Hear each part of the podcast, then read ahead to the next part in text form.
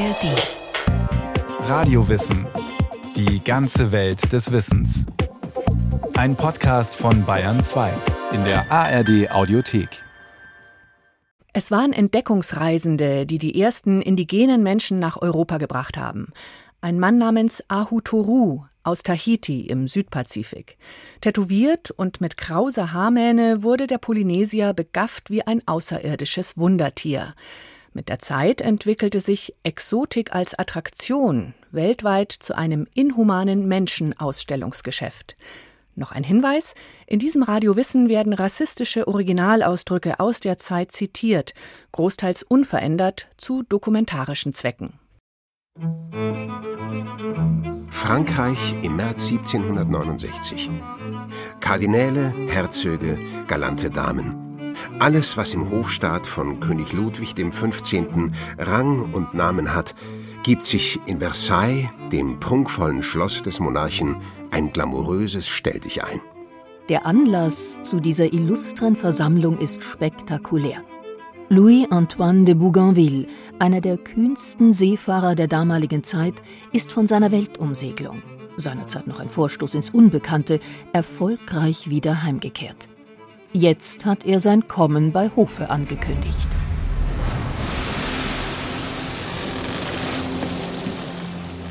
Als Bougainville seinem königlichen Auftraggeber und dessen Gefolge von seiner abenteuerlichen Entdeckungsfahrt Berichte erstattet, löst er damit ein begeistertes Echo aus. Mehr noch, das hochgestimmte Publikum kommt aus dem Staunen nicht mehr heraus. Denn vom anderen Ende der Welt hat Bougainville einen aufsehenerregenden Gast mitgebracht, einen wildfremden indigenen Mann. Der für weiße Europäer exotisch aussehende Polynesier trägt den fremdländisch klingenden Namen Ahutoru, ist der Sohn eines Stammesfürsten und stammt von der Südseeinsel Tahiti. Tätowiert mit krauser Haarmähne gilt Ahutoru 1771 wird er an den Pocken sterben, freilich nicht nur bei Hofe als Sensation. Bald wird er in den noblen Salons herumgereicht wie ein menschliches Souvenir und dabei begafft wie ein außerirdisches Wundertier. Bougainville, ganz Kind seiner Zeit, nahm damals Tahiti für Frankreich kurzerhand in Besitz. Und nicht nur das – indem er das tropische Eiland als paradiesische Insel der Seligen pries und die indigene Bevölkerung dort als naive, freundliche, von der Zivilisation noch unverdorbene Menschen beschrieb, leistete er einem Mythos Vorschub, dem idealisierten Bild vom edlen Wilden. Ein romantisches Klischee, welches lange durch die europäischen Fantasien geisterte. Ja, den französischen Philosophen Jean-Jacques Rousseau gar vom Utopia eines Zurück zur Natur träumen ließ. Tatsächlich markieren die ersten Zurschaustellungen von indigenen Frauen und Männern in Europa den Beginn einer unseligen Ära. Fast zwei Jahrhunderte lang unterwarf man fortan alles sogenannte Exotische einer ausbeuterischen Vermarktungsmaschinerie bis hin zu so menschenverachtenden Machenschaften wie Völkerschauen, Menschenhandel und Menschenzoos. So sieht das auch Susan Arndt. Sie ist Professorin für anglophone Literaturen an der Uni Bayreuth und gilt als namhafte Expertin in Rassismusfragen. Also der Kolonialismus ging von Anfang an ja mit der Erzählung einher, das sind eigentlich so komische fremde Menschen. Ne? Der, der Rassismus hat die Menschen ja als anders konstruiert, bis hin dazu, dass gesagt wurde, sie sehen ganz anders aus als wir. Und das begann tatsächlich auch schon gleich im, im 15., 16. Jahrhundert. Also das ein berühmtes Beispiel ist ja Pocahontas. Aotoro ist ein weiteres Beispiel dann aus dem 18. Jahrhundert das sind alles genau schon diese, diese Vorformen, wo man sagt, das war so ein Spectacle of Strangeness. Die Leute in Europa hat das fasziniert. Aber ich denke, genau das beginnt auch gleich am Anfang des Kolonialismus, diese Idee, wir zeigen euch mal, wie die sind. Die sind nämlich wirklich anders und deswegen sind die keine vollwertigen Menschen und deswegen können wir das alles denen antun. Exotik als Attraktion. Unter diesem publikumswirksamen Motto stellte man Menschen im Rahmen von sogenannten Völkerschauen, ein Begriff, der sich im 19. Jahrhundert etablierte, öffentlich zur Schau. Vor allem im Zeitalter des Kolonialismus erlebten sie einen regelrechten Boom, avancierten zu einem gigantischen Unterhaltungsgeschäft. Wie so viele Innovationen in der populären Kultur nahmen sie ihren Ausgang in den USA. Wildwest-Shows, bei denen Cowboys und Indianer, echte Rothäute, wie es abwertend hieß, als Repräsentanten amerikanischer Grenzkultur ein kitschiges Spektakel lieferten, galten dort als der Renner. Rasch wurden solche Ideen in Europa aufgegriffen. Bald fanden auch hier Völkerschauen jeglicher Couleur statt. Man veranstaltete sie im Rahmen von Kolonial- oder Weltausstellungen, in zoologischen Gärten und Vergnügungsparks, in Panoptikhäusern, Schaubuden auf Jahrmärkten oder auch kleinen Theatern. Auf Postkarten, Sammelbildern oder bildgewaltigen Plakaten wurde für das schauerliche Konzept eifrig die Werbetrommel gerührt. Mit abschätzigem, marktschreierischem Trara wie Waschechte Amazonen im Tierpark Hagenbeck, nebst Zulu-Kaffern und Hottentotten. Oder auch Kanaken der Südsee auf dem Münchner Oktoberfest. Sogar an eher schlüpfrigen Angeboten fehlte es nicht. Wunderschöne Indianerjungfern Natürlich nackte Samoanerinnen, Giraffenhalsfrauen aus Nubien. Menschen und Tiere, die nicht in die schematischen Vorstellungswelten des weißen Europas passten, nannte man damals herablassend in einem Atemzug. Rassismus durch und durch. Verdeutlicht Susan Arndt. Wahrgenommen haben die Leute das. Sie haben ihn nicht hinterfragt. Sie haben ganz bewusst so gesprochen. Es ging ja damit einher, eben als Europa anfing, die Amerikas zu erobern, andere Kontinente zu erobern, AfrikanerInnen zu versklaven, war die Frage in Europa, können wir das, dürfen wir das machen? Funktioniert das? Geht das mit unseren Werten des Humanismus, der Renaissance, der frühen Neuzeit, der Aufklärung einher? Und die Antwort war ja, das sind Menschen, die leben in der Natur, sind Teil der Natur und zwar in einem Ausmaß, dass sie eigentlich den Tieren sehr, sehr nahe sind oder sogar Tiere sind. Und deswegen wurde systematisch auch ignoriert, wie die Menschen sich selber bezeichneten. Also wie sie ihre Gesellschaften bezeichneten, wie sie ihre Ländereien bezeichneten, aber auch wie sie sich selber nannten. Und wurde ganz bewusst eben dafür ein Wortschatz geprägt, der immer auch transportieren sollte, das sind keine vollwertigen Menschen, das sind Tiere das war System und bewusst. Also, und deswegen hat es niemand hinterfragt, weil es dem großen Ziel diente, Europa das Gefühl zu geben, das geht völlig in Ordnung, was wir da machen. Dass Völker- und Kolonialschauen damals auch hierzulande auf ein derart großes Interesse in der Bevölkerung stießen, war freilich nicht weiter verwunderlich. 1884, spät aber nicht zu spät, war auch das wilhelminische Kaiserreich zu einer Kolonialmacht geworden. Im Zuge der imperialistischen Aufteilung der Welt hatte Deutschland einfach Länder in Afrika brutal in Besitz genommen. Togo etwa oder auch Kamerun.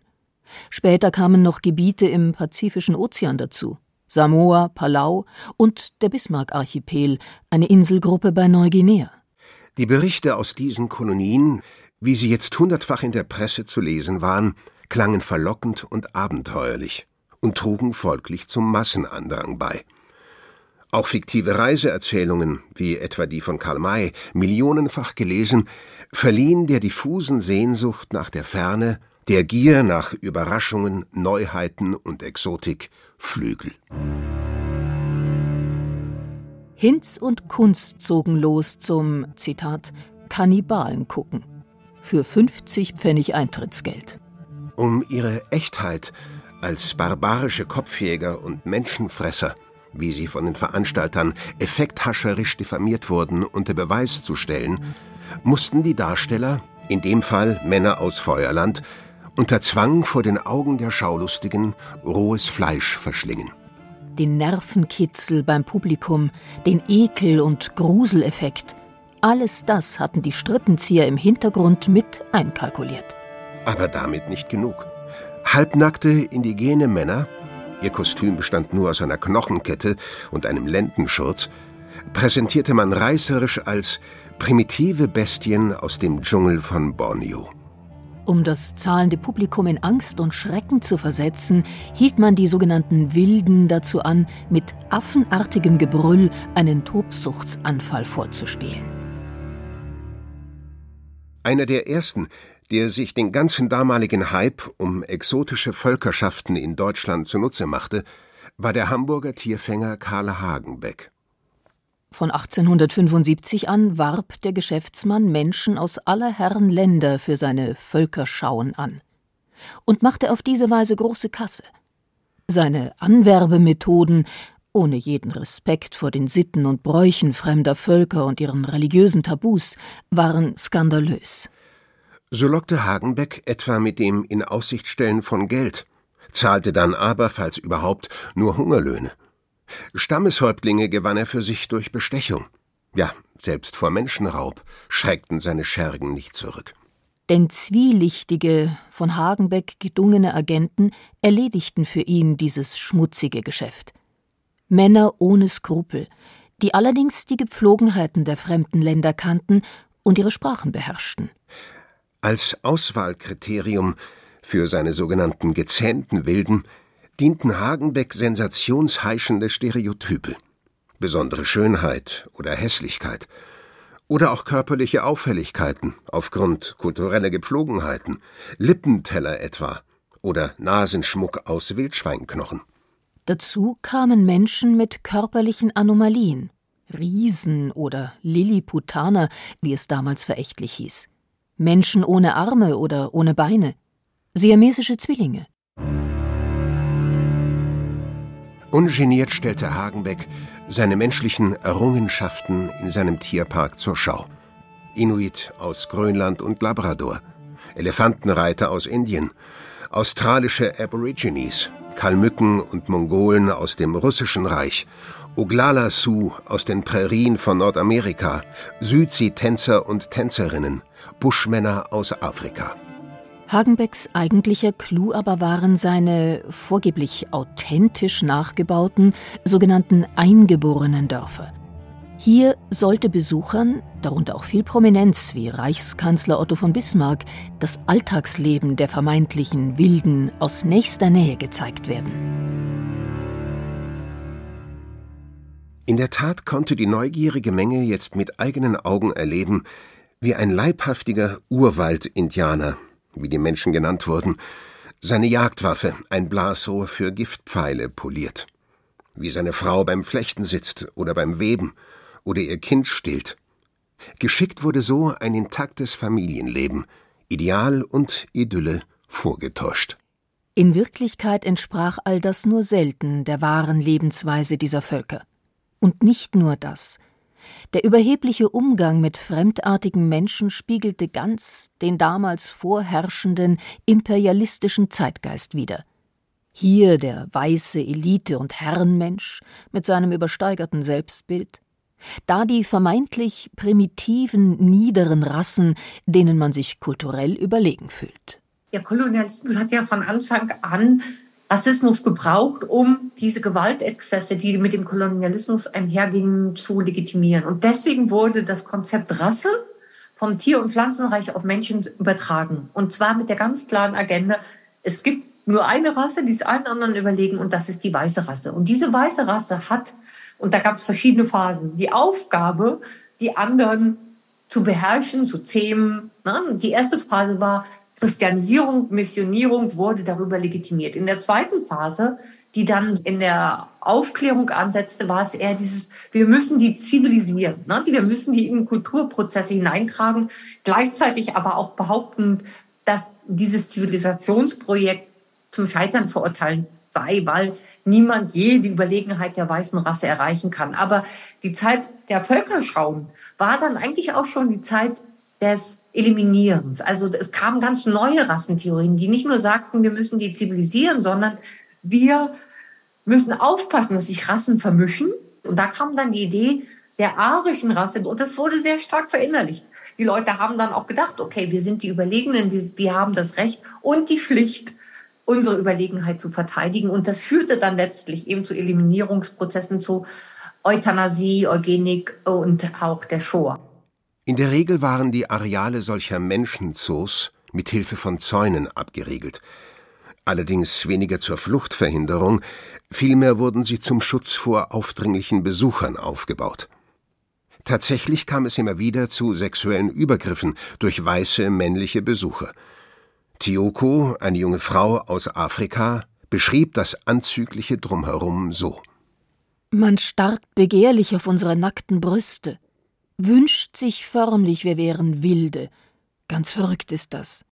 Ob bei Völkerschauen in Berlin, London oder New York. Tag aus, Tag ein defilierte ein Heer von sensationslüsternen Gaffern an den bedauernswerten menschlichen Schauobjekten vorbei, malträtierte sie mit überneugierigen Blicken, dümmlichen Anrufen, peinlichen Fragen. Allein, was bei all dem Rummel totgeschwiegen wurde, war die Bilanz des Schreckens. Wie das traurige Schicksal des, wie er damals bezeichnet wurde, Pygmäen aus dem Kongo mit Namen Otabenga. In einer pervertierten Auslegung der darwinschen Abstammungslehre wurde der kleinwüchsige Mann als das Zitat fehlende Bindeglied zwischen dem Menschen und dem Affen präsentiert und deshalb gemeinsam mit einem Orang-Utan in einem Käfig eingesperrt. Vor allem aber seiner zugespitzten Zähne wegen war der Afrikaner jahrelang der Publikumsmagnet in einem Zoo der New Yorker Bronx.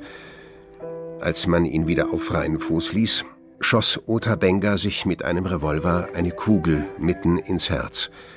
Auf den Lippen den denkwürdigen Spruch In der Welt um mich herum herrscht Dunkelheit. Völkerschauen dienten nicht nur den Akteuren von kolonialen Raubzügen als Legitimation. Für die Reichen und Mächtigen waren sie auch ein willkommenes Propagandainstrument. So sollten Kolonialausstellungen etwa dem kleinen Mann eindrucksvoll vor Augen führen, dass deutsche Kolonien auch ihm Vorteile böten. Konsumgüter etwa wie Tabak, Zucker, Bananen, Kaffee oder Tee und nicht nur den Partikularinteressen einzelner elitärer Kreise dienlich waren. Die Grundidee von Kolonialismus war ja zunächst eine ökonomische. Also Daniel Defoe und andere schreiben darüber. Meine Güte, wenn wir in die Kolonien gehen, wenn wir Menschen versklaven, dann kann Europa davon enorm profitieren, und zwar ökonomisch. Aber vor allem waren sie dienlich, um eben diese rassistische Propaganda zu unterstützen und zu sagen, schaut mal, das sind gar keine vollwertigen Menschen, ihr steht über denen. Und damit hat man auch wieder bestimmte Diskriminierungsdynamiken in den eigenen Gesellschaften kompensiert und sagt, ja, ihr seid hier diejenigen, die unter uns stehen. Das ist nun mal so. So ist die Natur eingerichtet. Es gibt überlegene Menschen und unterlegene Menschen. Und dass wir von denen Reichtum übernehmen, das ist völlig okay. Und eine Idee wäre ja gewesen, ne, Proletarier aller Länder vereinigt euch. Diese Idee, dass da tatsächlich auch Solidarisierungsprozesse stattfinden, wurden damit auch teilweise strategisch bewusst unterbunden. Kein Wunder also, dass es kaum zeitgenössische, kritische Stimmen zum Thema Völkerschauen gab. Eine Ausnahme macht da die für ihre leichtfüßige Ironie berühmte Zeitschrift Simplicissimus.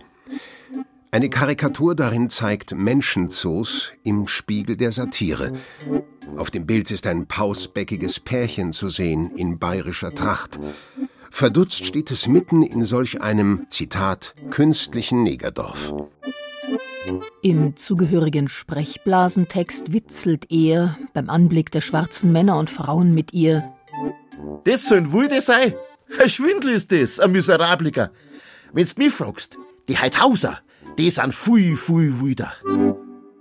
Auch der Dichter Hans-Henny Jahn, ein hellsichtiger Gesellschaftsbeobachter, ging mit dem, so Jahn, widerwärtigen Zirkus des Menschenausstellungsgeschäfts hart ins Gericht. Nach seinem Besuch einer Völkerschau verarbeitete er seine Eindrücke in dem 1929 publizierten Roman Perugia.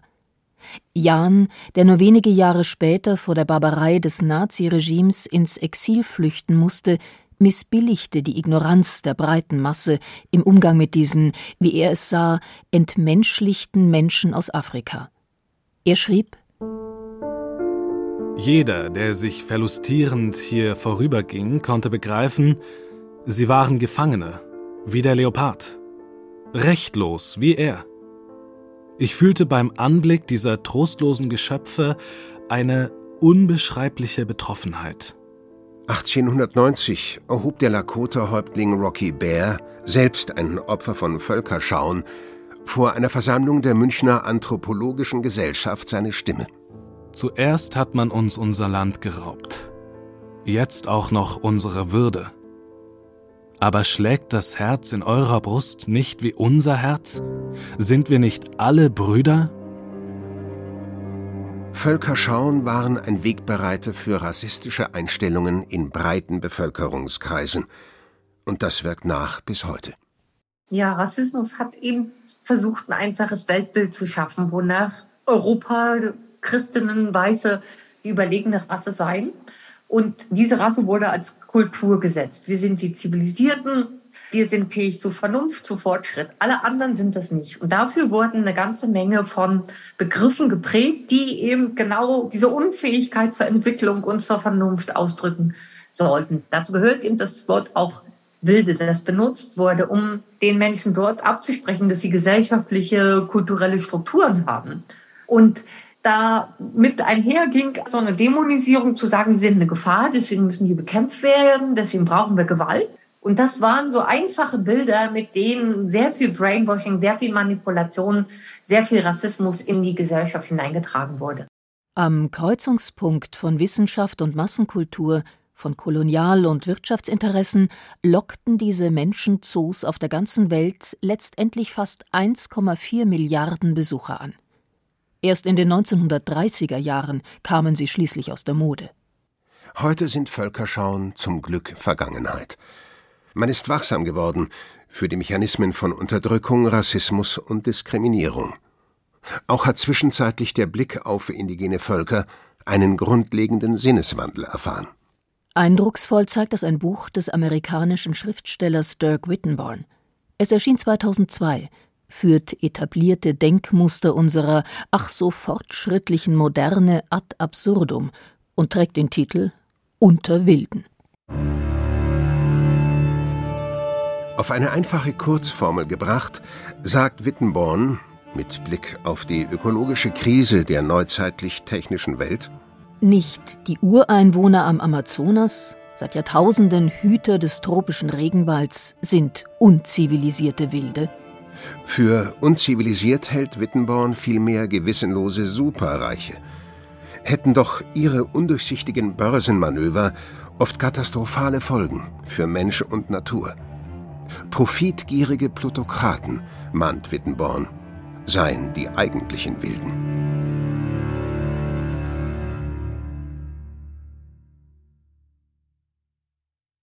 Rainer Firmbach über Völkerschauen, ein Radiowissen über die Ausbeutung und zur Schaustellung von nicht weißen Nicht-Europäern, hauptsächlich im 18. und 19. Jahrhundert.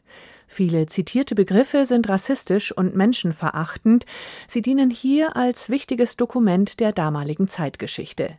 Viele Literaturhinweise stehen in den Shownotes. Mehr finden Sie auch in dem Podcast History, alles Geschichte von Radio Wissen in der ARD Audiothek und überall, wo es Podcasts gibt.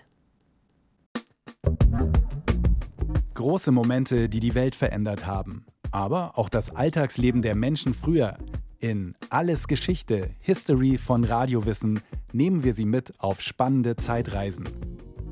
Wir erleben, wie das Gestern mit dem Heute zusammenhängt und vor allem erzählen wir einfach gute Geschichten. Von der Wiedervereinigung bis zum Ende der Sklaverei.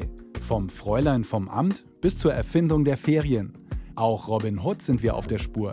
Hat es den Rächer der Armen wirklich gegeben?